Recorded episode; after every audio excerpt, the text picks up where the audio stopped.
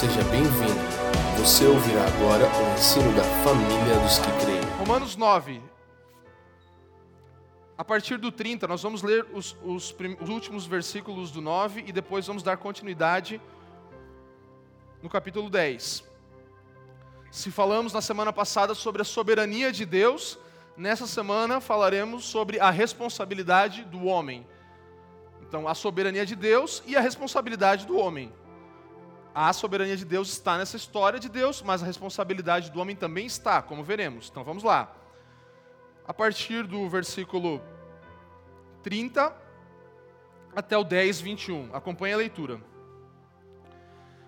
Que diremos, pois, que os gentios que não buscavam a justificação vieram alcançá-la, todavia a que decorre da fé. E Israel, que buscava a lei de justiça, não chegou a atingir essa lei por quê? Porque não decorreu da fé, e sim como que das obras. Tropeçaram na pedra de tropeço, como está escrito: Eis que ponho em Sião uma pedra de tropeço e rocha de escândalo, e aquele que nela crê não será confundido. 10:1 Irmãos, a boa vontade do meu coração é que a minha súplica a Deus a favor deles são para que sejam salvos, porque lhes dou testemunho de que eles têm zelo por Deus, porém não com entendimento. 3. Porquanto, desconhecendo a justiça de Deus e procurando estabelecer a sua própria, não se sujeitaram a que vem de Deus, porque o fim da lei é Cristo, para a justiça de todo aquele que crê. Ora, Moisés escreveu que o homem que praticar a justiça decorrente da lei viverá por ela. Mas a justiça decorrente da fé assim diz: Não perguntes em teu coração quem subirá ao céu, isto é, para trazer do alto a Cristo, ou quem descerá ao abismo, isto é, para levantar Cristo dentre os mortos. Porém, que se diz? A palavra está perto de ti, na tua boca e no teu coração. Isto é, a palavra da fé que pregamos. 9. Se com a tua boca confessares Jesus como Senhor e em teu coração creres que Deus o ressuscitou dentre os mortos, será salvo. Porque com o coração se crê para a justiça e com a boca se confessa a respeito da salvação.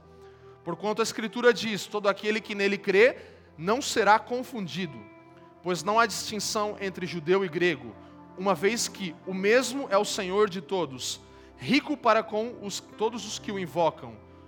13. Porque todo aquele que invocar o nome do Senhor será salvo.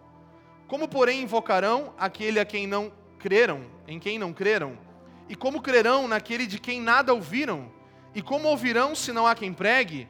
E como pregarão se não forem enviados? Como está escrito, quão formosos são os pés dos que anunciam coisas boas ou boas novas. 16. Mas nem todos obedeceram ao evangelho, pois Isaías diz: Senhor, quem acreditou na nossa pregação? E assim a fé vem pela pregação e a pregação pela palavra de Cristo.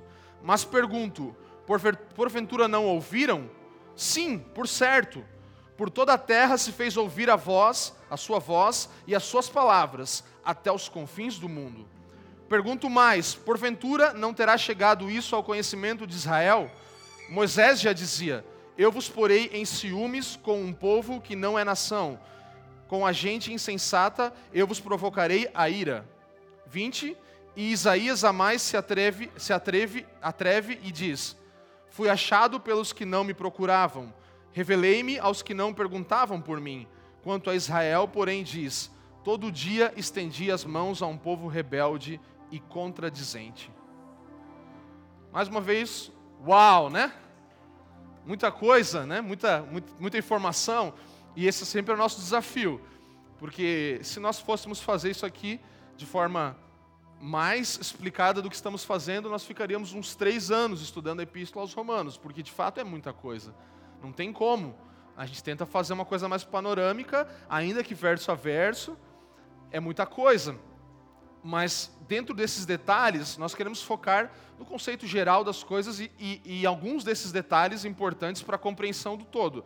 Então, antes mesmo de nós começarmos aqui essa reunião de hoje, eu estava ali com o Leandro Alves na sala e a gente falava, cara, como é legal, né? A gente, tantos anos de caminhada com Cristo, mas ainda tem coisas que nos surpreendem E tem coisas que a gente para e olha assim, eu nunca tinha pensado e conectado isso com toda a história de Deus e com tudo que Deus está fazendo. E alguém aqui tem esse sentimento nesses dias, de verdade?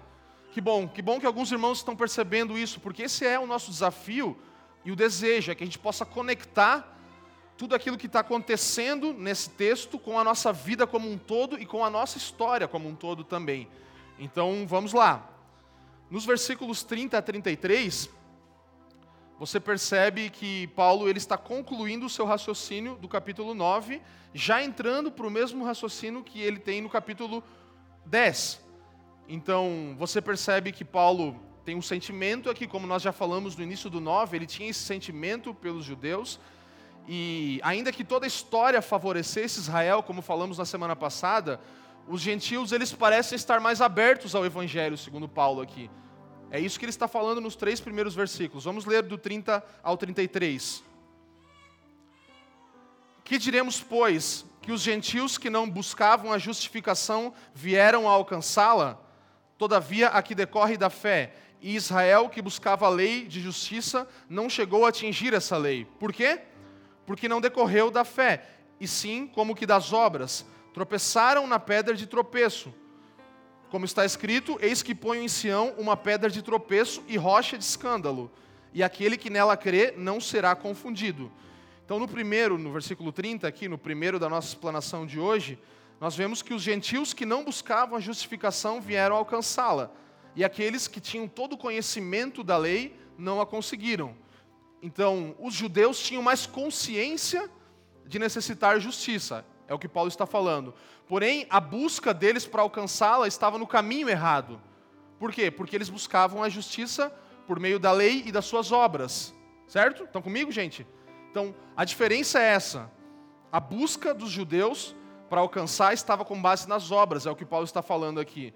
E os gentios, por outro lado, homens amantes de si mesmos, correndo por seus próprios caminhos, fazendo tudo o que dá na telha, não buscavam justificação, não estavam nem aí para essas coisas, mas quando ouvem o Evangelho, quando são é, confrontados pela palavra das boas novas e que so, sabem que somente pela fé eles podem ser justificados, o que eles fazem? Eles avançam violentamente para aquilo. E eles falam: Eu quero isso, porque eu nunca soube sobre isso, eu não sei nem o que é isso. E eles violentamente tomam posse dessa nova realidade que está ao alcance deles. Então é o que Paulo está falando. Aqueles que têm acesso, que têm as leis, que têm os mandamentos, aqueles do qual Cristo descende como judeu, querem justiça, mas querem pelas obras, pelos, pelas suas conquistas, pelo seu trabalho, pela forma do seu coração, do seu proceder e outros que não têm nada a ver, que estão alheios, olham e falam: Poxa, eu sou injusto, Deus é bom, Ele é justo. E Ele fala para mim que pela fé Ele pode me tornar justificável e aceitável. Eu quero isso. Entende? Então o gentil, o não religioso, em um certo aspecto, ele tem mais facilidade de receber o Evangelho.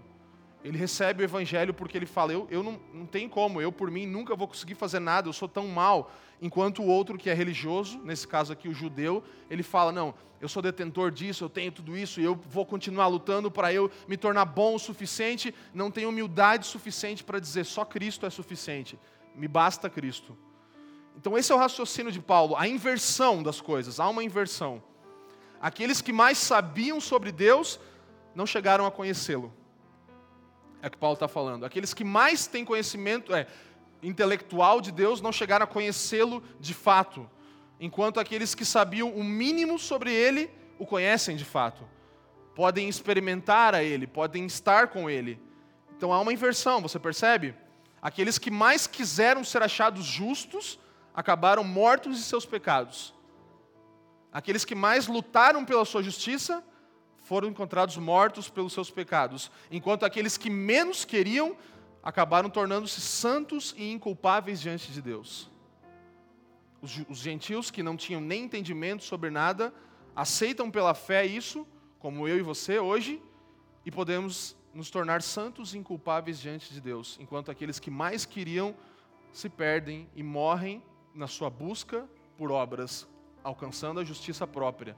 Então, essa é a diferença, esse é o contraponto que Paulo dá aqui nesses três últimos versículos do capítulo 9. Essa é a diferença de como pessoas religiosas e moralmente corretas e pessoas irreligiosas e descrentes respondem ao Evangelho. Entende? Pessoas que dizem que tem, ah, não, mas eu tenho uma conduta, uma vida certa, elas não conseguem se humilhar e falar, não, eu, eu abro mão de toda o meu, a minha luta pessoal por conquistar um lugar de justiça e falo só pela fé, só pelo que Cristo fez, só pela morte dele. Então essa é a diferença entre pessoas religiosas, moralmente corretas e pessoas irreligiosas e descrentes, conforme a sua resposta ao Evangelho. Paulo está deixando isso aqui claro. Então, a pessoa religiosa, que tem os dogmas, que tem as suas crenças, ela pensa que já ouviu todo o Evangelho. Ela sabe, não, isso aqui é o Evangelho. O meu jeito de viver. Sendo que isso não é o Evangelho. E nós não vamos falar sobre isso porque nós estamos falando sobre isso há semanas. Então, nós não vamos entrar no ponto do que é o Evangelho, do que é a Boa Nova. Mas o fato é que Paulo está falando que os judeus aqui estão tropeçando na pedra de tropeço. O que é essa pedra de tropeço? Paulo ele se refere à proclamação de Cristo e desse Cristo crucificado como essa pedra de tropeço para os judeus. E eu pergunto, por que as pessoas tropeçam na cruz, né? Por que nesse contexto os judeus, mas ainda hoje, é, no nosso contexto, nós vemos muitas pessoas tropeçando em Cristo? Porque ela enfraquece o nosso moralismo. A cruz de Cristo enfraquece a nossa luta pessoal por conquistar algo. Por quê? Porque Ele fez algo por nós. Então a cruz de Cristo nos faz tropeçar muitas vezes porque ela enfraquece a nossa justiça própria, o nosso moralismo. É isso que a cruz de Cristo faz. Por isso, muitos de nós, muitos dos nossos dias, como os judeus, tropeçam em Cristo. Sabe? Se nós, por nossa força, pudéssemos conquistar a justiça diante de Deus por obras, então a cruz se tornaria desnecessária se pela lei ou pelas obras ou por cumprimento de leis nós pudéssemos conquistar as coisas. Então não precisaria de cruz, certo? Para que a cruz se eu vou fazer pela minha, pelo meu, meu esforço próprio? Não há necessidade de cruz, então você está negligenciando a cruz, você tropeça na cruz. Por quê? Você não consegue dizer a cruz é suficiente, Cristo é suficiente. Por isso tropeço. Então, se você pode salvar a si mesmo e eu posso me salvar a mim mesmo, como os judeus pensavam que podiam, por que Cristo teria se dado o trabalho de morrer por nós? Entende? Esse é o auge do que nós estamos falando aqui todas essas semanas. Se eu e você pudéssemos fazer por nós mesmos o que Cristo fez, para que, que ele teria se dado o trabalho de descer dos céus, deixar a glória do seu Pai, morrer uma vida humilde no nosso meio, simples, morrer numa cruz, abrir mão de toda a sua glória e do seu poder, se nós podemos o salvar. Ou seja, é uma mentira que eu e, poder, eu e você podemos o salvar por nós mesmos. Certo? Vocês estão comigo, gente? Então é uma mentira. Nós não podemos, nós não conseguimos, senão não teria necessidade de Cristo morrer por nós. Eu anotei uma frase aqui, ó. Essa é uma prova de que nós não podemos nos salvar. Cristo morreu por nós para fazê-lo. Então, essa é uma prova de que Cristo não, de que nós não podemos nos salvar. Cristo morreu por nós para fazê-lo. E isso é ofensivo demais para o nosso orgulho. Né? Não é ofensivo? Você pensar que você não precisa fazer nada, que Cristo já fez tudo, isso é o evangelho da graça, é uma parte do evangelho, como nós já falamos aqui, não é todo o evangelho. O evangelho da graça é uma parte do evangelho, certo? Vocês lembram disso? não para por aqui, então não se assuste. E se você está pensando, não, você está a primeira vez hoje aqui, ou não pegou o nosso contexto, você vai falar, não, eles estão, pode fazer tudo. Não, não é que pode fazer tudo, mas você não, não tem nada que você faça para que isso mude diante do Senhor, porque só a cruz pode nos dar esse lugar. Então nós temos duas escolhas diante da cruz, diante de Cristo. Ou nós vivemos em orgulho, tropeçando em Cristo, né? Toda hora tropeçando nele, ou humildemente nós vamos construir sobre ele como a nossa pedra, a nossa rocha, e alinhar a nossa vida. Lembra que Cristo é, é dois tipos de rocha? Ele é rocha, pedra fundamental e pedra angular, ou ele é uma rocha de tropeço. Nós estudamos isso na nossa série Fundamentos. Se você quiser ouvir mais sobre Cristo como fundamento, eu te encorajo a ouvir essa série e essas palavras. Então, ou você tropeça em Cristo a todo tempo, ou você constrói sobre ele e alinha sua vida nos padrões dessa pedra angular. Então a pedra angular era pedra de esquina, a gente falou sobre isso onde tudo é alinhado. Ou você constrói a sua vida sobre Cristo e alinha de acordo com Ele, ou você tropeça em todo o tempo sobre essa pedra. E é aqui que Paulo está falando que os judeus estavam fazendo. Então, falamos sobre a soberania de Deus. E aqui agora, nesse aspecto, estamos entrando um pouco na responsabilidade do homem. Como essas duas coisas conversam entre si? Esse é o nosso objetivo nessa noite, de compreender como que a soberania de Deus e a responsabilidade humana não têm um versos no meio, uma coisa contra a outra, mas como as duas coisas andam juntas, porque esse é o contexto de Romanos 9, 10 e 11, em que a soberania de Deus está sendo explicada no capítulo 9, e no 10 e no 11 também nós temos isso, a responsabilidade do homem. Então, se você está anotando, coloca aí: soberania divina e responsabilidade humana.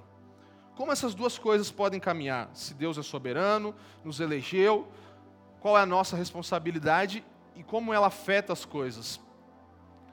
Conforme o capítulo 9 que nós lemos na semana passada, é, Paulo está falando que se a descrença é por causa do controle soberano de Deus, né, que ele fala que Deus é soberano e alguns não creem, ele escolheu alguns. Então, como o ser humano pode ser responsabilizado por isso? Estou fazendo perguntas para você começar a pensar comigo aqui. Porque a primeira coisa que vem na nossa cabeça é o quê? Isso é uma contradição, não é? Se Deus é soberano e eu sou. Então, Deus faz tudo, eu não preciso mais fazer nada. Eu faço tudo e não depende de Deus. Como que essas coisas vão conversar entre si? Como isso, sabe, trabalha? E os teólogos chamam isso de uma antinomia. Antinomia é um termo que é muito usado no meio jurídico também. Então, o que é uma antinomia? É uma contradição aparente. Aparentemente, uma contradição. Um exemplo famoso que eu dei uma olhada é que na física a luz ela se comporta às vezes como ondas e às vezes como partícula. Eu não entendo muito disso, mas eu li, então está falando lá, então eu acredito. É uma coisa famosa no meio de quem estuda física, que a luz ela se comporta ora como partícula e ora como ondas. E isso é uma antinomia da física, ou seja, há uma aparente contradição ali. É, isso é um exemplo que nós podemos comparar um pouco com o que acontece aqui em relação à soberania de Deus e à responsabilidade humana. Então, o que a Bíblia diz sobre isso como um todo? Nós falamos na semana passada que o maior fato que comprova a eleição é a história, né? Uma das coisas principais, é a história de Deus por todo o tempo, em que nós vimos que Ele escolhe um que, todo o tempo, toda a narrativa de Deus você vai ver isso acontecendo. E nós vamos entrar nisso, mas a Bíblia ela não diz que tudo se dá pela soberania de Deus e por isso o homem não é responsável pelas suas escolhas. Não é o que a Bíblia diz. Nós não falamos isso na semana passada, não lemos Paulo falando, em nenhum lugar você vai achar. Ah, Deus é soberano e não importa o que o homem faz, não vai dar nada. Não, você não encontra isso na Bíblia. Mas também a Bíblia não diz que, pelos atos do, do homem, a soberania de Deus pode ser afetada. Também a Bíblia não fala isso. Que pelo que eu vou fazer vai mudar o que Deus planejou. Entende? Também não há nenhum indício sobre isso. Então, o que a Bíblia ensina sobre essas duas coisas? Estão comigo, gente? Primeira coisa que a Bíblia ensina: há uma completa soberania de Deus sobre toda a história. Certo? Você concorda comigo? Há uma completa soberania de Deus sobre toda a história. Essa é a primeira coisa que a Bíblia nos mostra. A soberania de Deus atuando em todas as coisas. Falamos sobre isso semana passada. Então há uma completa soberania de Deus sobre toda a história. E a segunda coisa que a Bíblia nos ensina é que há uma completa responsabilidade de cada ser humano por seu comportamento. Então nós podemos ver essas coisas na Bíblia de várias, várias, várias formas. Nós podemos perceber que os homens têm consequências pelos seus atos, por aquilo que fazem, colhem coisas. A lei da semeadura é muito real na Bíblia toda. Então você percebe que todo homem é responsabilizado pelo seu comportamento. Há as duas coisas: uma completa soberania de Deus em toda a história e há uma completa responsabilidade de cada ser humano por seu comportamento. Portanto, Deus pode salvar as pessoas por meio da eleição, como nós falamos, e da mesma forma, as pessoas que não creem ainda são responsáveis pelo seu comportamento. A gente pode afirmar isso. Deus é responsável por salvar pessoas por meio da eleição. E da mesma forma, as pessoas que não creem ainda são responsáveis pelo seu comportamento. Nós vamos tentar entender isso um pouco mais, porque quando a gente não consegue explicar muito bem, a gente recorre à história e aos homens de Deus que já falaram algumas coisas. Então, Martin Lloyd Jones, John Stott, Timothy Keller, esses caras estão direto aqui com a gente na família dos que creem, né? E eles nos ajudam, não é verdade? Nos trazem compreensão, são homens de Deus, nós reconhecemos que são pessoas da qual nós podemos receber. Então eu queria chamar, convidar o meu amigo Martin Lloyd Jones, por favor, tome o seu lugar, pegue o microfone e fale conosco sobre antinomia. O que, que ele fala sobre isso? Leia comigo, com sua atenção. Em Romanos 9, versículos 6 a 29, que foi o nosso texto de semana passada, Paulo explica por que as pessoas são salvas pela eleição soberana de Deus. É o que Paulo explica, já falamos sobre isso. Nesses versículos que lemos até agora, 30 a 33, ele está nos mostrando por que elas se perdem. E a explicação é que a responsabilidade é de cada um. Portanto, é isso que a Bíblia ensina. Você percebeu as duas coisas? Responsabilidade e a soberania. Então, o que a Bíblia ensina? Somente a eleição explica o salvo, mas a não eleição não explica o perdido. Entendeu? Somente a eleição explica o salvo, mas a não eleição não explica o perdido. Por quê? Ninguém seria salvo se Deus, de um modo soberano, não o escolhesse. Ou seja, o que nós falamos, eu e você não seríamos salvos, não tem como, nós não seríamos, nós não teríamos criado o caminho que ele fez para nós. Então, ninguém seria salvo se Deus, de um modo soberano, não o escolhesse, como vimos extensamente nos versículos 6 a 29. Só a ação de Deus salva o homem. Então, por que alguém se perde? Lloyd Jones pergunta. Porque não é eleito? Não. O que explica o perdido é a sua rejeição ao Evangelho. Somos responsáveis por rejeitar o Evangelho, mas não por aceitá-lo. Lembra que a gente falou? Fácil de entender, mas difícil de aceitar. Ou o contrário para alguns, né? Difícil de entender, mas tudo bem, eu aceito, vai.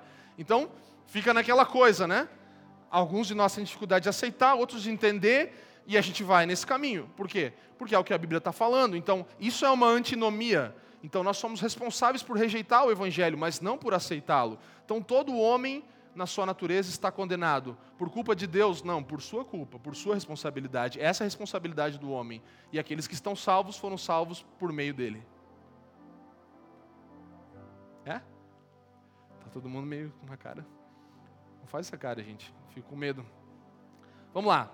Vamos, vamos, vamos avançar. Isso é antinomia, uma aparente contradição, mas não está em contradição. Versículo 1 a 4 do capítulo 10. Meu Deus. Irmãos, a boa vontade do meu coração e a minha súplica a Deus a favor deles são para que sejam salvos, porque lhes dou testemunho de que eles têm zelo por Deus, mas não com entendimento. Porquanto, desconhecendo a justiça de Deus e procurando estabelecer a sua própria, não se sujeitaram a que vem de Deus. 4. Porque o fim da lei é Cristo, para a justiça de todo aquele que crê.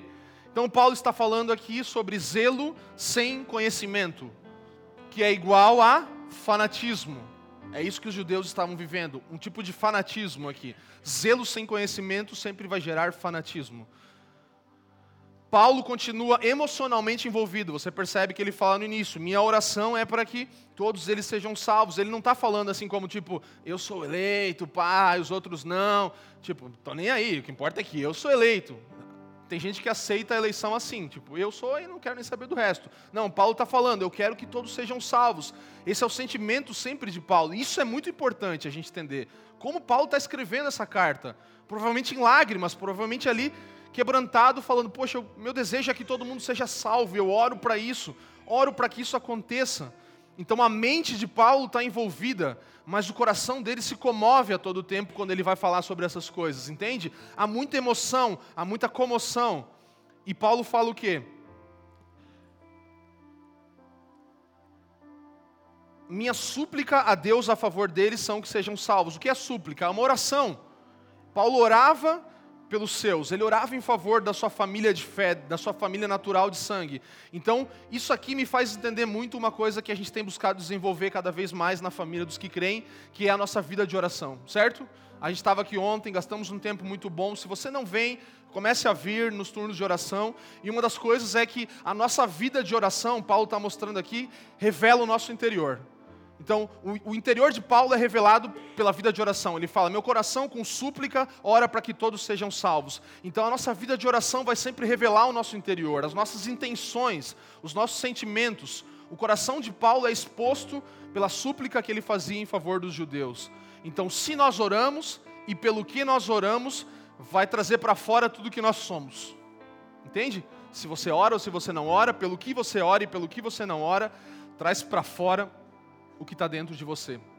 É isso que está acontecendo com Paulo aqui. E Paulo, ele sabia o que era esse zelo que eles tinham sem entendimento, porque ele tinha vivido isso. Você lembra da história de Paulo, né? O que, que Paulo fez? Ele cometeu muitos equívocos baseado em seu zelo. Ele fez muita coisa errada como um judeu zeloso que ele era, porque ele foi um perseguidor de cristãos. Ele matava, mandava matar cristãos, ele fazia tudo isso com a desculpa do zelo, porque ele tinha muito zelo como um judeu. Então ele falava: não, esses caras têm que morrer, eles estão pregando uma coisa que está errada. E o zelo dele fez ele fazer muitas coisas erradas também. Por isso, mesmo tendo zelo, isso não era suficiente para os judeus. E Paulo tinha condição total de falar sobre isso, porque ele tinha sido um judeu extremamente zeloso para com tudo que ele fazia. Então, John Stott ele fala assim que sinceridade não é suficiente pois nós podemos estar sinceramente equivocados, ele fala. Então, sinceridade, mas não, mas eu faço com sinceridade, tudo que eu faço, sinceridade não é suficiente, que você pode estar sinceramente totalmente errado. Com toda a sua sinceridade. Ah, mas Deus aceita porque é de, do coração, é sincero. Não, você pode estar fazendo bem errado com muita sinceridade. É o que John Stott fala. Sinceridade não é suficiente, porque nós podemos estar sinceramente equivocados. Então vamos pegar um exemplo aqui, ó. É, o que, que seria zelo sem entendimento. Por exemplo, eu tenho uma vizinha, minha vizinha, que não, não é a Gabi e o Ju, um outro vizinho, vai, que eles são meus vizinhos, mas uma, eu conheço eles, mas uma vizinha que eu não conheço. Então eu vou levar uma flor para uma vizinha que, pô, ela é tão querida, vou levar uma flor para ela, para agradar ela. Eu amo a minha vizinha, ela é maravilhosa. Vou dar uma flor para ela. A Jaque vai dar, porque fica estranho, né, eu dar. Então, a Jaque vai dar a flor para a vizinha. Ela vai lá, com todo amor, todo carinho, ela pega umas flores e leva para a vizinha. E aí ela bate a porta e vai na vizinha, trouxe umas flores para você. E a vizinha, ela tinha uma alergia fatal a flores. Você está entendendo? E a vizinha cai, já vai para trás assim, daí começa a ficar mal. E aí a, a pessoa ali que está dando a flor já fica toda constrangida. E, meu Deus, eu só queria agradar, eu só queria dar uma flor, mas ela era alérgica a flores e aquela flor podia matar. Era terrivelmente alérgica a flores. Então isso é um zelo sem conhecimento. E um zelo sem entendimento, sem conhecimento, pode ser fatal. É isso que esse exemplo mostra. Então, é zelo, é carinho, é gostoso, é bonito, é legal, mas você não conhece a pessoa, então você está errando, entende? E era isso que os judeus tinham com Deus, um relacionamento de muito zelo, mas sem conhecimento. Eles queriam fazer muitas coisas por Deus e legal, tal, tal, mas eles não conheciam o Deus que eles serviam, que eles tentavam servir. Zelo sem conhecimento pode ser fatal. Zelo sem conhecimento é talvez um compromisso sem reflexão, você se comprometer com algo que você não tenha refletido no seu interior, isso também é, é uma forma fatal de fazer as coisas, ou um entusiasmo sem entendimento, então você se empolga com alguma coisa sem que ainda tenha parado para considerar aquilo, isso é um tipo de fanatismo. A Bíblia não nos chama para esse tipo de cristianismo, de nós darmos tudo e fazer tudo sem parar para pensar, sem parar para avaliar. Então nós precisamos ser coerentes com aquilo que nós acreditamos e fazemos. Nós podemos e precisamos ser intensos em tudo, mas com compreensão, com entendimento, com conhecimento do que estamos fazendo. Então, zelo sem conhecimento é fanatismo, um estado horrível e extremamente perigoso. Estão comigo? Então vamos lá, zelo sem conhecimento não levou eles a lugar nenhum. Os judeus eles, eles pegaram esse caminho errado para justificação, como nós vimos, as suas obras e não a fé. Por isso que eles não tinham conhecimento, porque eles não se rendiam ao Senhor simplesmente pela fé, mas pelas suas obras. E como eu falei, o mesmo acontece com os religiosos de todas as crenças. Todo tipo de crença, as pessoas fazem muitas coisas, fazem muitas mandingas, fazem muitas coisas infinitas para tentar se tornar justificável diante de um Deus a quem elas servem, certo? Não é verdade? Eu não conheço muito histórico, eu meio que sempre fui cristão, mas eu conheci, no, fui luterano, então vi algumas coisas nesse meio, mas você pode ter a sua história, você pode falar, eu já vi muita gente da minha família fazer muita coisa que achava que ia dar em alguma coisa e não dava em nada. Estava sinceramente equivocado, né? Com muita sinceridade. Vou lá fazer o nozinho do não sei o quê, ou botar uma parada lá e o saldo não sei da onde e tal. E não dava nada, não, não cheguei em lugar nenhum. Ainda que seja com todo zelo. E é isso que acontecia de certa forma aqui. Porque eles não acreditavam que só pela fé chegariam à sua justificação. Então, todo ser humano que descobre que Deus é justo e ele não, eu descubro que Deus é justo e eu não sou. Eu vou procurar em tudo à minha volta uma forma de me tornar aceitável diante de Deus. Isso é natural. Você começa a olhar para um Deus que é perfeito, justo, você ouve dele e você não é. Você é incomparavelmente ruim em relação àquele Deus. E você olha para tudo e pensa: como eu vou fazer para conquistar um lugar que Deus se agrade de mim. E você começa a tentar várias coisas. E aí você tem basicamente duas opções que Paulo sugere aqui. A primeira é a justiça própria, por obras, que está totalmente fadada ao fracasso, ela não funciona, como Paulo fala. E a outra é a que nós temos falado nesses dias todos aqui: justiça recebida pela fé em Jesus Cristo.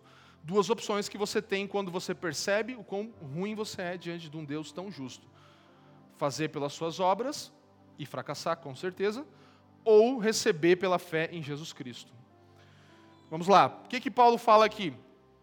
Fim, o fim da lei é Cristo. Então, isso aqui a gente já falou também em algumas partes de Romanos. Cristo, ele pôs fim à lei como? Como meio de salvação. Então, a lei não é um meio de salvação, não é mais um meio de salvação.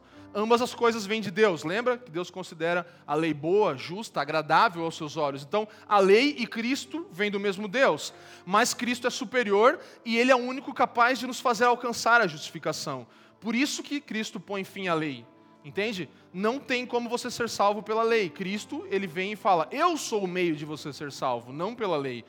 Então, isso não anula e menos, nem menospreza a lei, ela, isso só afirma que ela não tem uma função salvífica. Estão comigo? Então, não anula a lei. A lei não está anulada a partir daqui. Ela só não tem como salvar. A lei não salva. Ela não consegue salvar ninguém, mas ela não está anulada. Então, Keller fala assim: o que não chegou ao fim é a nossa obrigação de obedecer a lei como forma de agradar e expressar nossa gratidão ao Deus que nos salvou pela graça. Isso não chegou ao fim.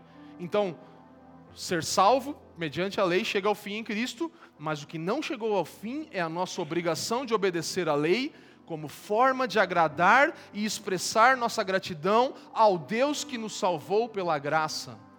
Isso não chegou ao fim. A lei não está anulada, ela só não pode ser usada como um sistema de salvação, é que Paulo está falando. Não podemos usar a lei e as obras como um sistema de salvação. Vamos lá, versículo 5 ao 10.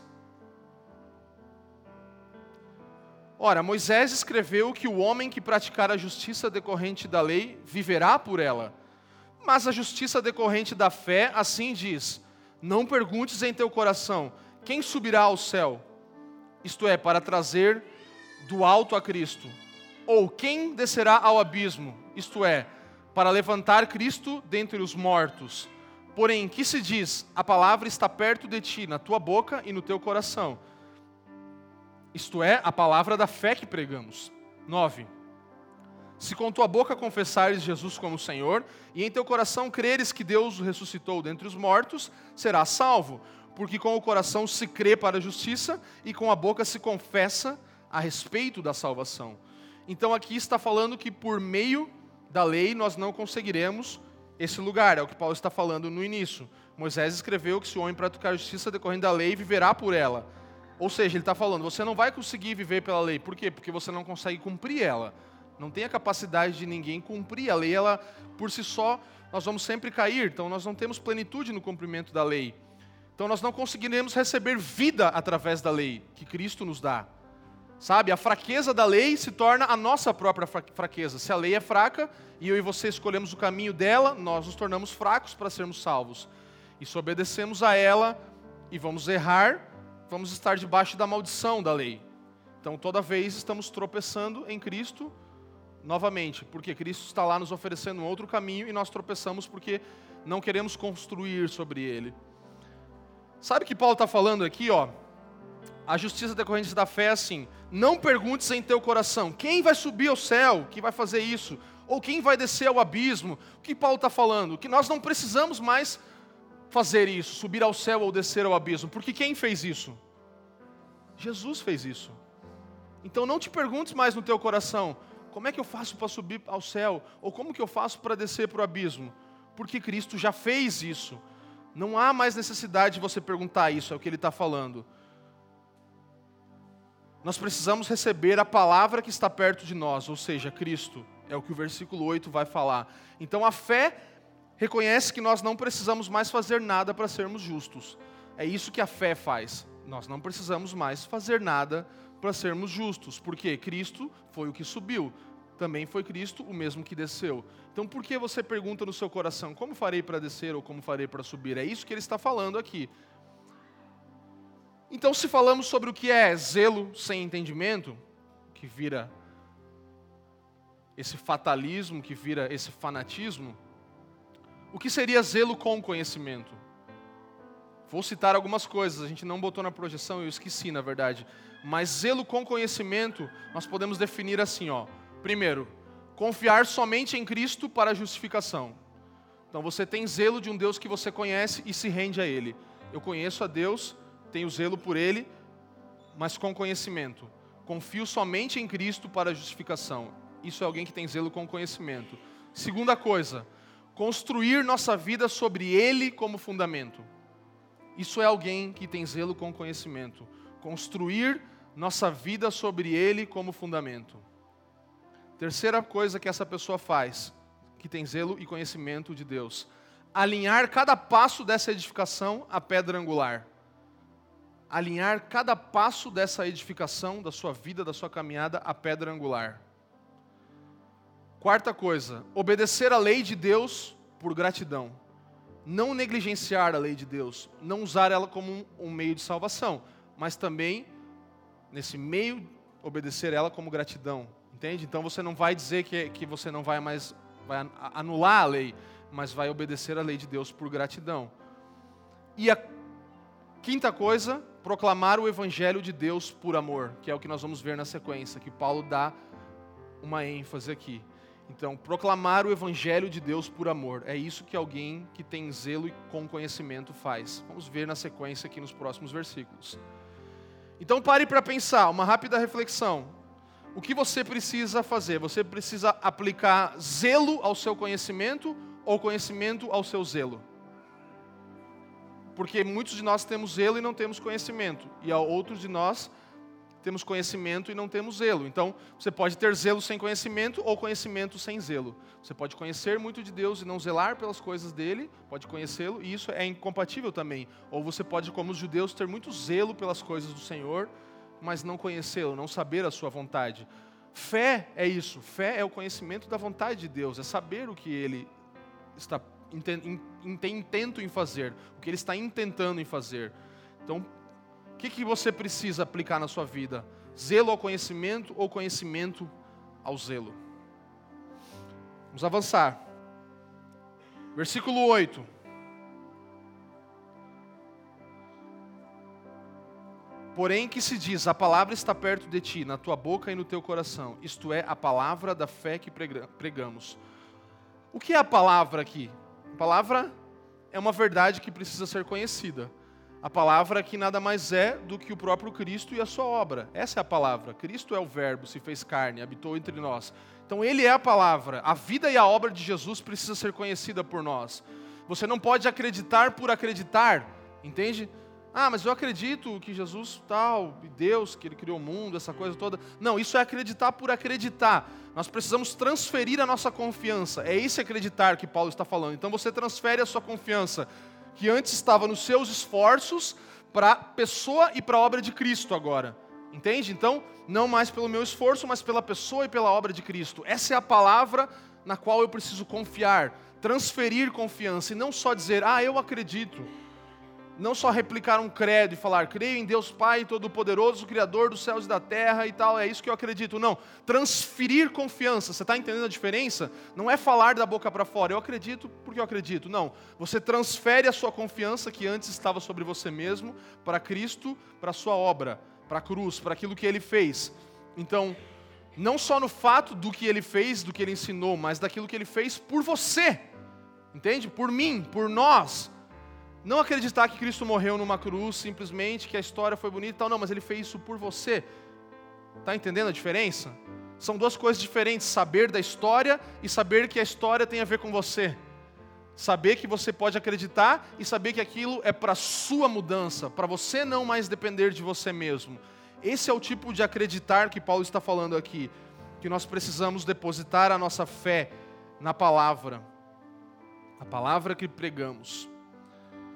O 9 e o 10 vão falar sobre o coração. Se com a tua boca confessares Jesus como Senhor e em teu coração creres que Deus o ressuscitou dentre os mortos, serás salvo porque com o coração se crê para a justiça e com a boca se confessa a respeito da salvação.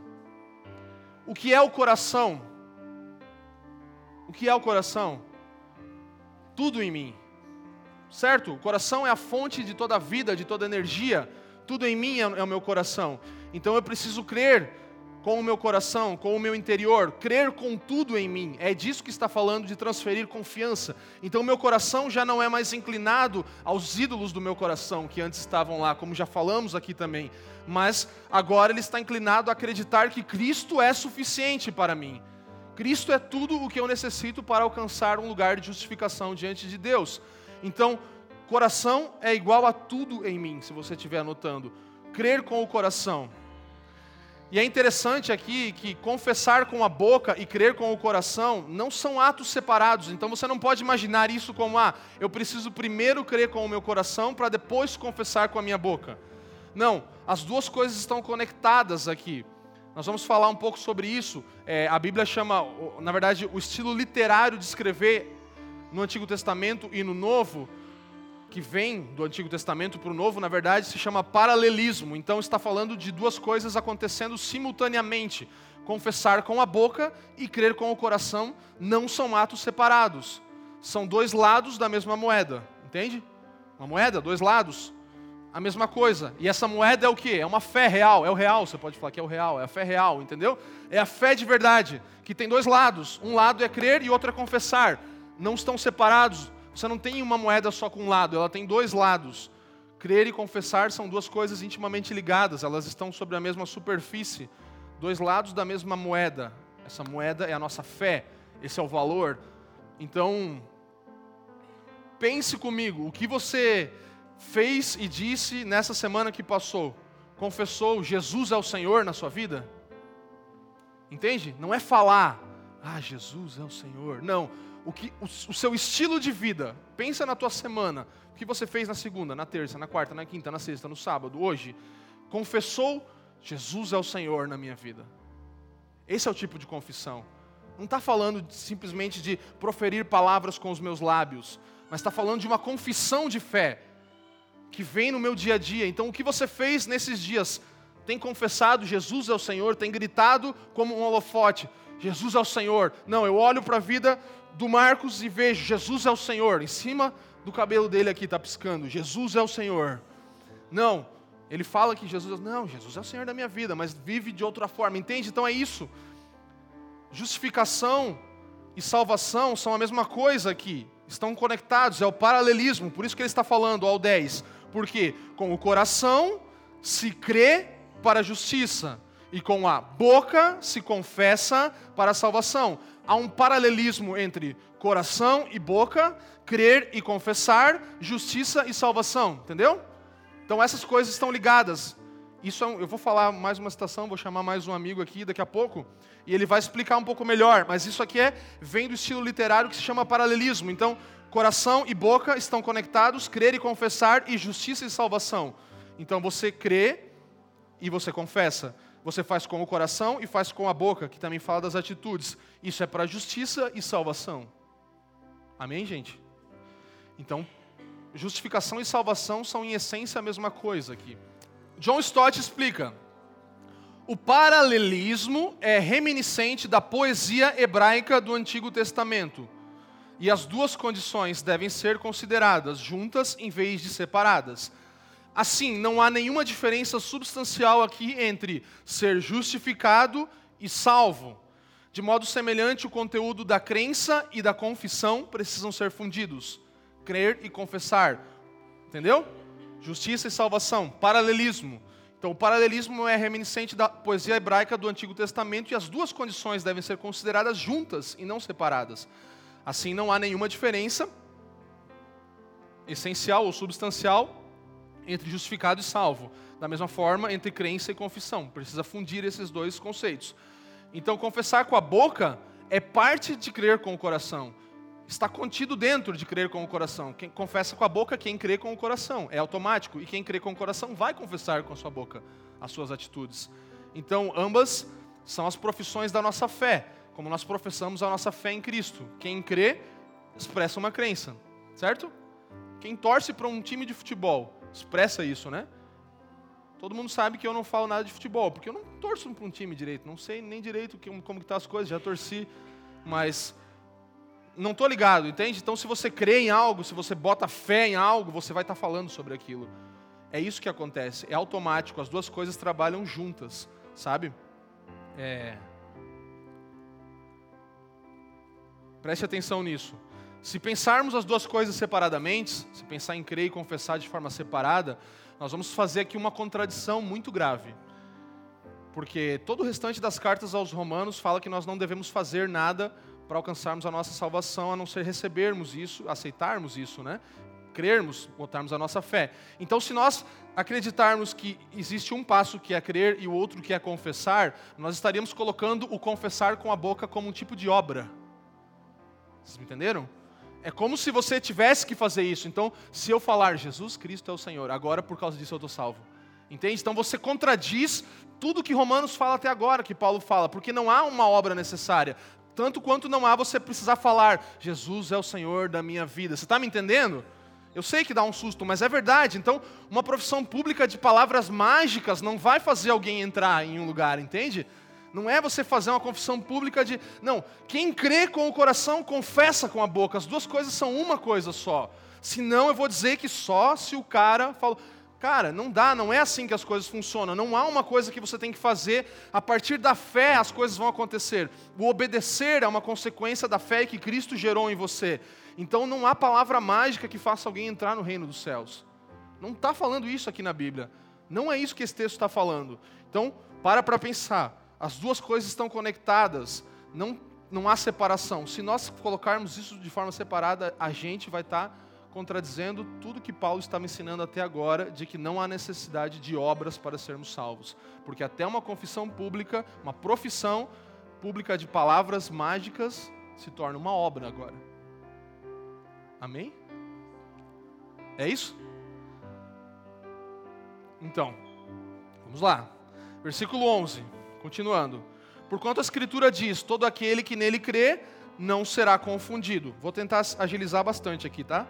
Cristo ele está acessível, é, é, o que esse versículo está falando. Todo aquele que nele crê não vai ser confundido. Então, Cristo ele está acessível e, e, e crer aqui não é estar de acordo com um credo. Nós já falamos isso. Então, aquele que, que crer não vai ser confundido. O que é crer? É confiar em Cristo colocar, depositar todas as suas esperanças em Cristo, não mais em você mesmo. Isso é crer em Cristo. Então, esse é o tipo de pessoa, não é a pessoa que crê de forma crente, entendeu? De forma supersticiosa, de forma religiosa, mas crer é estar em, de acordo com a vontade de Cristo para a minha vida e confiar somente nisso, é transferir a minha confiança. E o versículo 12 vai falar: Não há distinção entre judeu e grego, uma vez que o mesmo é o Senhor de todos, rico para com todos os que o invocam. Então aqui você vê que Paulo está falando que todas as distinções, porque no final do dia eu e você ainda somos um homem, uma mulher, um adulto, uma criança, um judeu, um grego, um, um, um alemão, um judeu, um, sei lá, um português, um negro, um branco, um, um polaco, um, sei lá, asiático. Nós vamos ter diferenças, Paulo está falando, mas todas essas distinções se tornam irrelevantes diante de Cristo. Então aqui não há mais diferença.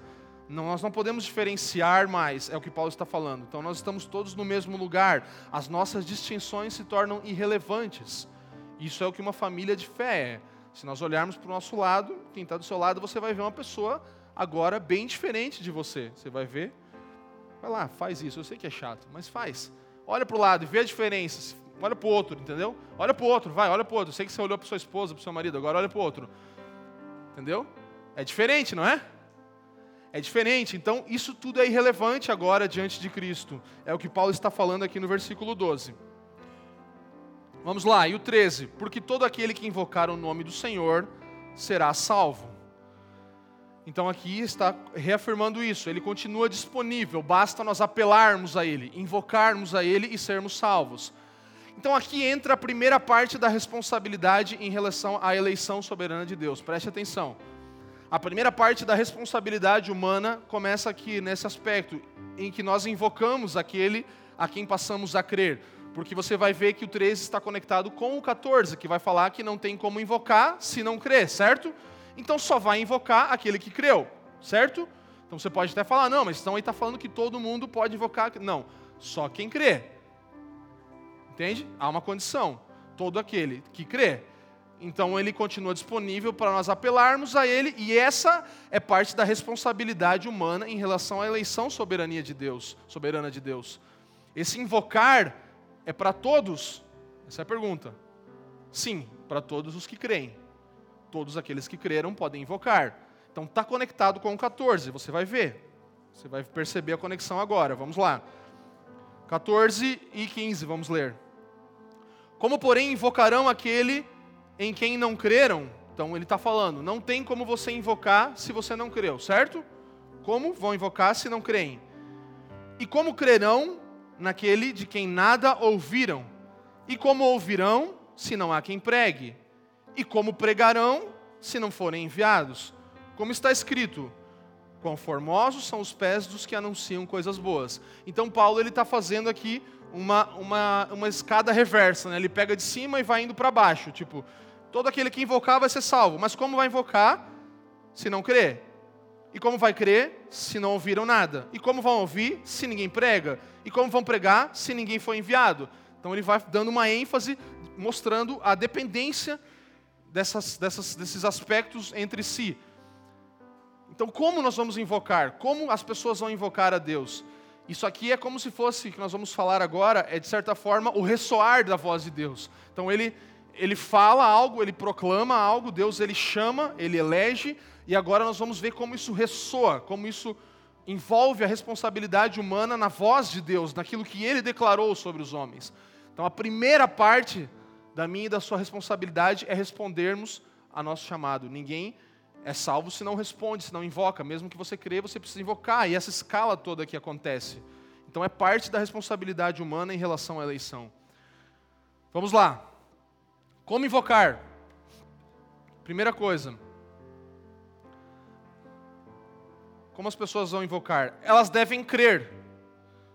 Para serem salvos, precisam invocar. E isso vem por meio de conhecerem o nome do Senhor e nele crerem. Então, como invocar? Precisam crer, é o que Paulo está falando. Primeira coisa, para ser salvo você precisa invocar e por meio de conhecer o nome dele e crer nele, colocar a sua confiança nele. Segunda coisa, para que creiam, a mensagem deve ser ouvida.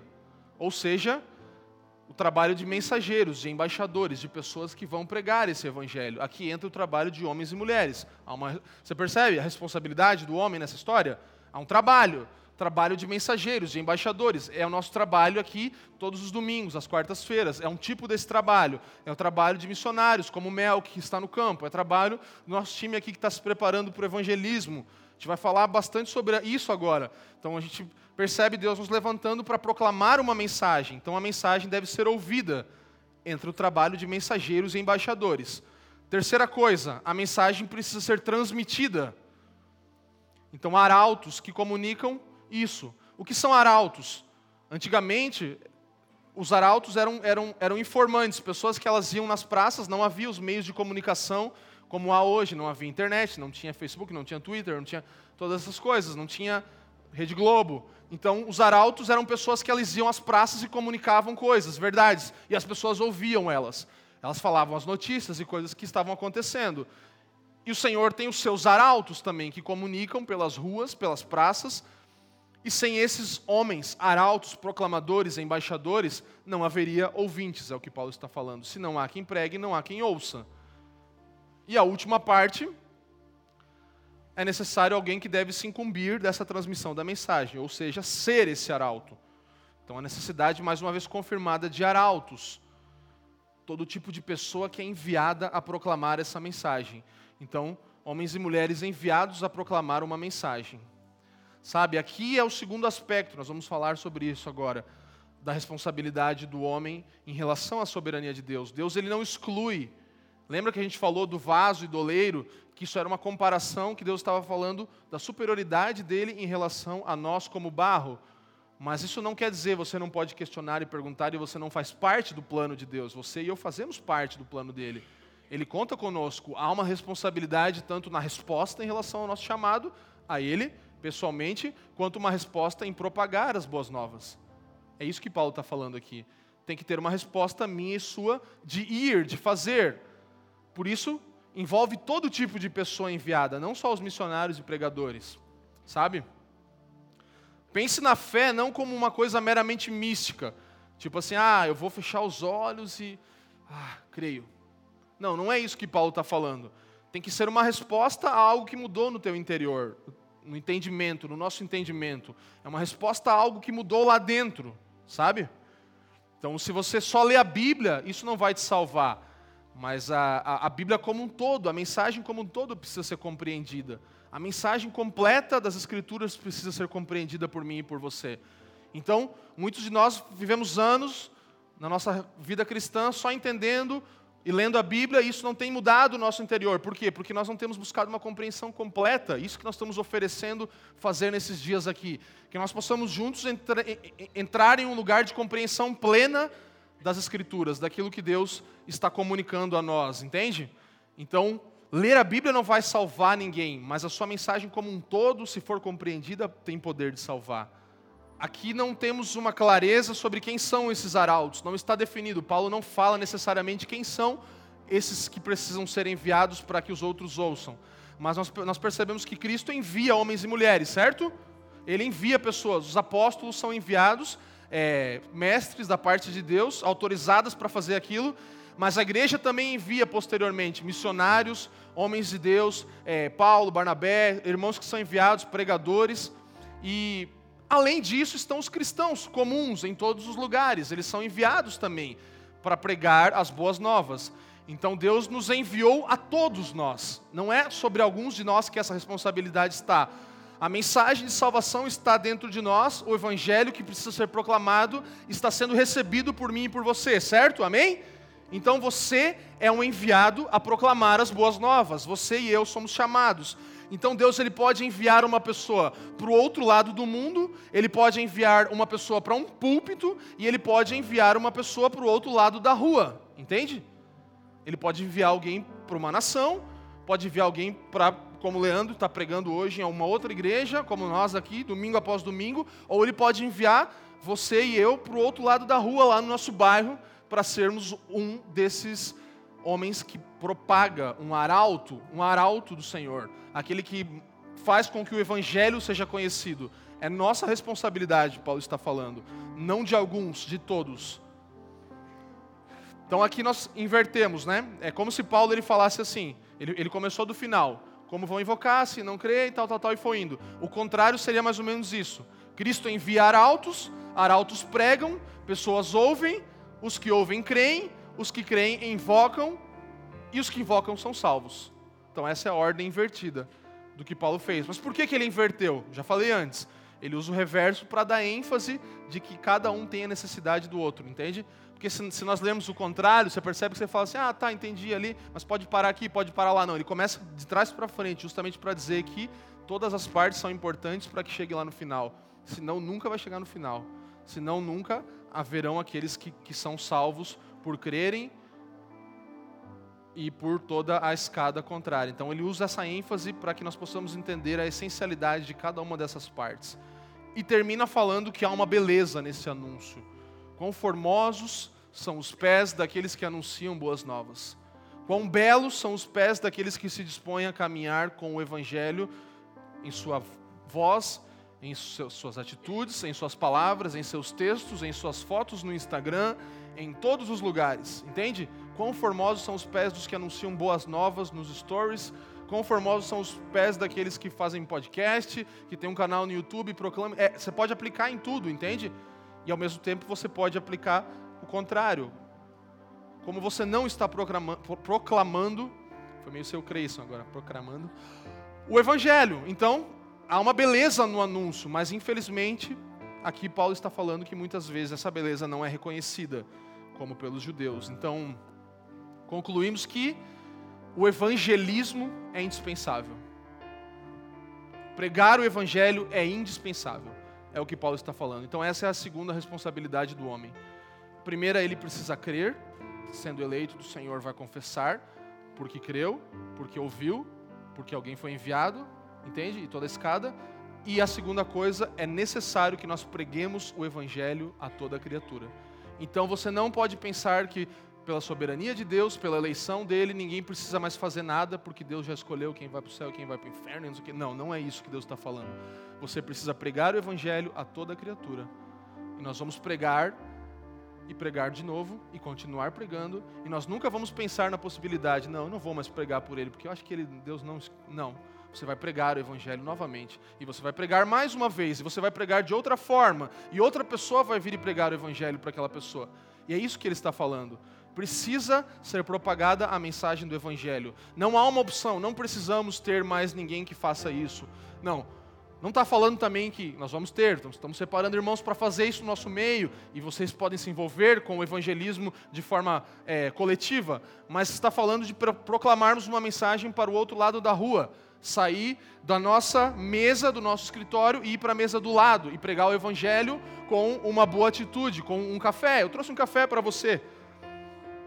Não precisa nem falar Jesus te ama, porque você está falando, entendeu? Não precisa nem falar, sei lá, Deus tem um plano na sua vida, mas abençoa a pessoa, paga uma conta, vai almoçar e paga o almoço, faz uma gentileza, isso é pregar o evangelho. Aí que Deus vai começar, aquela pessoa vai ser comovida, vai ser tocada e ela vai começar a perceber que você está comunicando, você está pregando o evangelho para ela e ela vai falar: "Mas por que você está fazendo isso comigo?" "Ah, não, porque tem um Deus", tal. E aí, aí entra Deus. Aí a pessoa vai olhar para Deus e vai falar: "Nossa, mas esse Deus é tão bom e eu sou tão ruim. E o que, que eu tenho que fazer? Eu tenho que servir café para todo mundo para ser salvo? Eu tenho que dar flor? Eu tenho que dar chocolate para ser salvo? Eu tenho que Não, você só precisa acreditar e deixar de confiar em você mesmo para confiar em Deus, isso é suficiente. A pessoa vai falar, eu quero, uau, porque ela nunca ouviu falar nada daquilo. É diferente de pregar o evangelho para um religioso que tem muitas coisas e ele já tentou fazer e ele faz tudo certo. Por isso é tão difícil pessoas moralmente corretas muitas vezes entenderem e aceitarem a cruz como o único meio de salvação. Está entendendo? Estou voltando lá para o início para exemplificar o que a pregação do evangelho faz com as pessoas. O evangelismo é indispensável. Pregar o evangelho é responsabilidade do homem. Anjos não pregam o evangelho. Deus não prega o evangelho. Eu e você pregamos o evangelho. Aqueles que foram alcançados pelo evangelho pregam o evangelho. Amém, gente?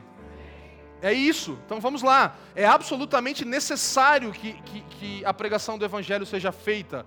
Absolutamente necessário requer uma disposição para falar. Eu e você precisamos falar. Eu quero que você saia aqui dessa noite entendendo que você precisa ir amanhã e falar do amor de Deus para as pessoas, com palavras e atitudes.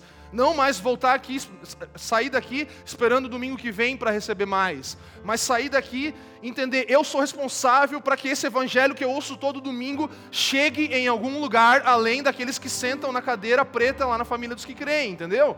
Então, precisa ter consciência do nosso coração, requer disposição para falar, se disponha a falar do amor de Deus, a pregar com atitudes. Requer não só proclamação, mas persuasão. O que é persuasão? É fazer com que a pessoa entenda Então não é dar um folhetinho, não é falar só. Não, é você per permitir de novo e de novo ir e, e mostrar o amor de Cristo até que aquela pessoa possa compreender, ela tem uma oportunidade real de que realmente ela tem ouvido o Evangelho, entende? Então lembra, não é porque os, os, os, judeus não ouviram, porque eles ouviram. Sim, eles ouviram. Não é porque eles não entenderam, porque sim, eles entenderam. Nós vamos falar sobre isso. Mas porque nós precisamos comunicar de forma as pessoas entenderem e receberem de forma completa e de forma plena. Então nós precisamos pregar o Evangelho, nós precisamos proclamar o Evangelho, construir nossa vida sobre ele como um fundamento e proclamar esse Evangelho a todas as criaturas. Então, a mensagem deve ser ouvida, deve ser transmitida e requer disposição do nosso coração. Não somente uma proclamação, mas fazer com que seja entendido. E requer a transmissão de um corpo de verdades, ou seja, não uma opinião, mas a revelação de Cristo, um todo, uma mensagem completa. Então você não está comunicando uma opinião quando você prega o Evangelho. Isso é muito importante. Você não está falando sobre o que você pensa, mas você está falando sobre uma verdade que talvez em plenitude nem você alcançou. Então, a transmissão dessa verdade como um todo, um corpo de verdades, a revelação de quem Cristo é. Então, vamos avançar. 16 ao 19, comigo mas nem todos obedeceram ao Evangelho. Pois Isaías diz: Senhor, quem acreditou na nossa pregação? E assim a fé vem pela pregação e a pregação pela palavra de Cristo. Mas pergunto: porventura, não ouviram? Sim, por certo. Aqui está a parte que eu queria falar. Por toda a terra se fez ouvir a sua voz e as suas palavras até os confins do mundo. Pergunto mais: porventura não terá chegado isso ao conhecimento de Israel? Moisés já dizia: Eu vos porei em ciúmes com um povo que não é nação, com gente insensata. Eu vos provocarei a ira. Então aqui a pergunta vem: por que Israel não creu? Eles se tornaram indesculpáveis diante de Deus, por quê? Sabe? Dar ouvidos aqui que Paulo está falando nem todos obedeceram ao Evangelho, não deram ouvidos à nossa pregação. Esse dar ouvidos aqui está falando sobre obedecer. Lembra? Ouvir é obedecer, é o que a Bíblia sempre usa, esse padrão. Então eles receberam uma bela mensagem do Evangelho, mas desobedeceram, não creram, sabe? E quem creu nessa história então? Que os israelitas não creram? O que aconteceu para eles não acreditarem, sabe? Eles não ouviram? Paulo pergunta aqui, ele fala assim: será que eles não ouviram? O 16 18, desculpe, não ouviram? Aí ele fala: Por toda a terra se fez ouvir a sua voz. Ele usa um salmo aqui, e as suas palavras até o confim do mundo. Então ele está falando: Não, não é porque não ouviram, porque eles ouviram sim, eles ouviram. E aí a segunda pergunta é qual? Porventura pergunto: será que eles não entenderam, não conheceram? É o que ele fala. E aí Moisés vem aqui, a citação de Moisés, e Moisés fala assim: eu vos porei em ciúmes com um povo que não é nação. Está falando dos gentios. O que eu vou fazer com vocês, Israel? Botar vocês em um lugar de ciúme com os gentios. Gente insensata, eu vos provocarei a ira. Ele está falando que os judeus, os, os gentios eram insensatos, não entendiam. Portanto, ele afirma que os judeus entendiam, eles tinham compreensão, eles só não conheciam de fato. Entender e conhecer são duas coisas diferentes. Então aqui ele afirma: não é porque não ouviram, sim, eles ouviram, e não é também porque não entenderam. Porque isso é possível, você pode ouvir e não entender, mas não era o caso dos judeus. Paulo mostra aqui, segundo Moisés, que havia homens que não tinham entendimento, eram insensatos, e esses responderam ao evangelho. Então não é por falta de não ouvir e nem por falta de não entender. Então por que Israel não creu? Para nós concluirmos, por que Israel não creu? 20 e 21. Isaías a mais se atreve e diz: Fui achado pelos que não me procuravam, revelei-me aos que não perguntavam por mim. Quanto a Israel, porém, diz: Todo dia estendia as mãos a um povo rebelde e contradizente. Aqui nós podemos entender que aquele povo continuou rebelde no seu coração. Eles se tornaram indesculpáveis pela sua obstinação, eles não tinham razão para isso, porque eles ouviram e entenderam mas eles foram desobedientes, não creram, não trocaram o seu lugar de confiança, preferiram confiar nas suas obras a crer em Cristo. Então somos todos em nosso pecado a rejeição do evangelho indesculpáveis. Eu e você somos indesculpáveis se rejeitamos o evangelho. não temos razão para isso, entende? Não tem desculpa para alguém que ouve, para alguém que entende, que tem compreensão, não responder a esse evangelho. Deus é soberano, mas isso não, não é desculpa para desobedecermos ao seu chamado de crermos no evangelho. Precisamos crer no evangelho. Então ele é soberano, mas isso não é desculpa para nós desobedecermos a esse chamado. Concluindo, Paulo diz nessa segunda análise dele sobre o porquê da incredulidade de Israel. Vamos lá, preste atenção para a gente finalizar. Capítulo 9, por causa do propósito de Deus quanto à eleição. Ele falou isso, na última semana nós falamos. Por isso Israel não creu. O que fez com que muitos fossem ignorados de Deus e deixassem um remanescente. Lembra que a gente falou um Israel dentro de Israel? E Paulo falou: por que, que havia um Israel dentro de Israel? Porque o Senhor escolheu Jacó e não Esaú. Havia um povo dentro do povo. Essa é a primeira razão pela incredulidade de Israel, segundo o capítulo 9. Agora, no capítulo 10, capítulo 9, soberania de Deus. Aprove a ele escolher aqueles que ele elegeu. Capítulo 10, por causa da desobediência, da obstinação. É outra razão. Isso é a antinomia. As duas coisas são razões aqui. Então, a soberania de Deus e também a, a desobediência de Israel. A queda de Israel é culpa de Israel. Lembra que a gente falou que se você é salvo, não é por sua culpa e responsabilidade ou honra, mas porque Deus te escolheu. E se você está condenado, sim, é porque você é um homem caído e eu sou, sou um homem caído. Então, é nossa responsabilidade. E essa é a parte que a gente fica confuso, né? Essa é a parte que você fica, meu Deus, mas como isso acontece? Esse é o paradoxo entre a soberania de Deus e a responsabilidade humana. Então, se você veio receber uma resposta sobre isso, a Bíblia não tem uma resposta, ela só fala que as duas coisas funcionam e as duas coisas andam. E a responsabilidade de, dos homens ela só acontece porque Deus é soberano. As duas coisas andam em paralelo. Essa é a antinomia, essa é uma aparente contradição aqui. Paradoxo entre a soberania de Deus e a responsabilidade humana. As duas coisas têm que ser consideradas. E lembra que a gente falou, nossa maior dificuldade com a soberania de Deus é porque isso expõe o nosso coração que é soberbo, porque a gente quer saber o que é melhor e Deus sabe o que é melhor. Entende? E a nossa responsabilidade continua existindo da mesma forma. Amém, gente? Então a nossa dupla responsabilidade como seres humanos qual é, como falamos? Somos responsáveis por como tratamos a palavra de Cristo. No versículo 8 falamos sobre isso nossa responsabilidade sobre como tratamos a palavra de Cristo. E essa é a responsabilidade em relação a nós, a nós mesmos, a nossa receptividade ao Evangelho. Dentro da, da, da soberania de Deus, nós temos a responsabilidade de responder ao Evangelho. Essa é a primeira parte da responsabilidade. A segunda parte é que somos responsáveis por transmitir a palavra de Cristo a responsabilidade em relação ao próximo e à propagação do Evangelho. Essa é a nossa segunda parte da responsabilidade. Primeiro, respondermos ao Evangelho. Segundo, propagarmos o Evangelho, proclamarmos o Evangelho em relação ao próximo. Sabe? Você precisa entender isso, você precisa compreender, e eu preciso compreender na minha vida que Deus é soberano, Ele é sobre todas as coisas. Eu não teria capacidade de escolhê-lo, se não fosse Ele, eu não estaria aqui e isso não me isenta de responder a, a, ao chamado dele na minha vida, e isso também não me isenta de proclamar o Evangelho pensando que Deus vai fazer o que ele quiser. É isso que Paulo está falando. Deus é soberano? Sim. Eu e você somos responsáveis também. Entende? As duas coisas precisam funcionar. Deus é soberano, precisa estar claro na nossa vida. Não nos levantamos contra aquilo que ele planejou e ao mesmo tempo ele fala: você é responsável, você faz parte do meu plano, você está envolvido naquilo que eu estou fazendo. Então há uma responsabilidade quanto à nossa resposta e quanto à nossa propagação do Evangelho. Então, para concluir, eu queria te dizer: assegure-se disso, de que aonde você está, aonde Deus te colocou, aonde Deus plantou você no seu trabalho, aonde você tem uma esfera de influência, onde você pode tocar pessoas, ninguém possa dizer que não ouviu ou não entendeu o evangelho.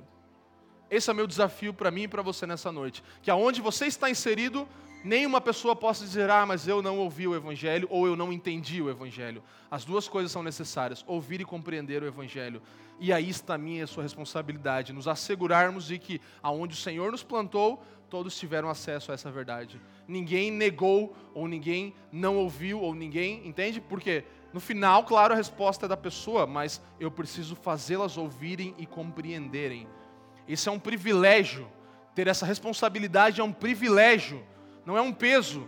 É, é, é, é parte, é, tipo ser parte do meio pelo qual Deus está salvando o mundo, entende? Eu e você podemos ser parte pelo meio do qual Deus está fazendo a obra dele, sermos usados no meio da sua soberania.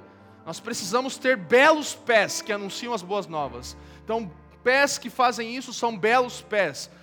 Nós não não podemos dar desculpas sobre pessoas boas que não que ouviram o evangelho e não responderam. Isso não é minha sua responsabilidade. Ah, mas aquele cara é bom, não sei por que ele não. Não, isso não é minha responsabilidade sua. Nós temos sim que continuar proclamando o evangelho.